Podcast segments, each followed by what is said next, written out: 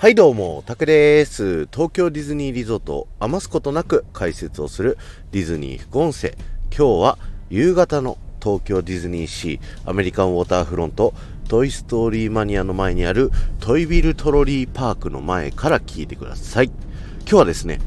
1日に1回だけしか見れないトイビルトロリーパークの素敵な演出についてお話をしたいなと思っているんですけどもまずこのトイビルトロリーパークというのはですね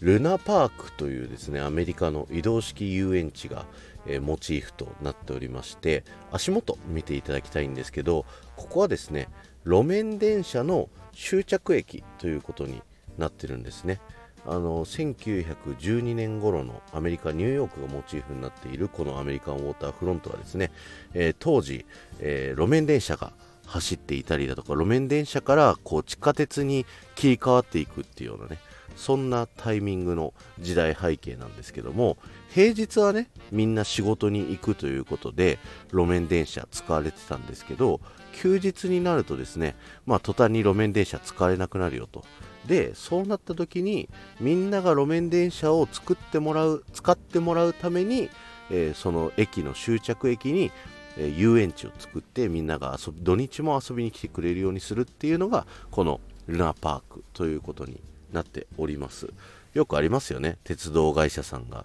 あの遊園地を作ってその電車を乗ってもらおうとするっていうのね。あのー、もともとディズニーもね大元の会社は鉄道会社だったりしますので、えー、そういうことですよ。えー、そんなルナパークでですね1日1回だけ行われる演出っていうのがですね電気がつくことなんですよね。このトイビルトロリーパーク夜来ていただくとすごくねあの綺麗で感動すると思うんですけどその電気がつく瞬間のタイミングぜひね皆さんに見ていただきたいんですけどこちらのトイビルトロリーパークのですね電気一斉につくわけではなくて部分部分で順番にパチパチパチパチって電気ついていくんですよ。でこれがいいっていうね、何がいいのっていう話なんですけど、今のディズニーの技術だったら、これ一斉につけることって全然たやすいことなんですよ。なんですけど、これは1912年のアメリカということで、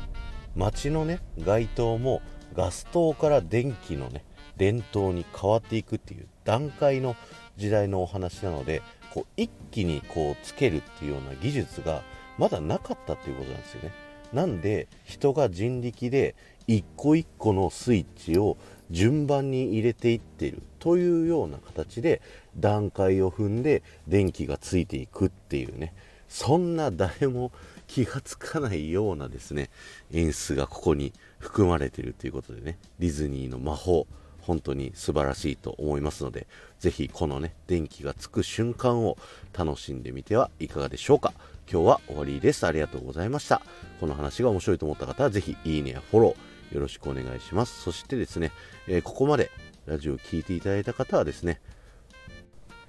電球のね、絵文字を3つコメント欄に残していっていただければと思います。それだけで結構ですので、ぜひよろしくお願いします。この後も夢が叶う場所、東京ディズニーリゾートで素敵なひとときをお過ごしください。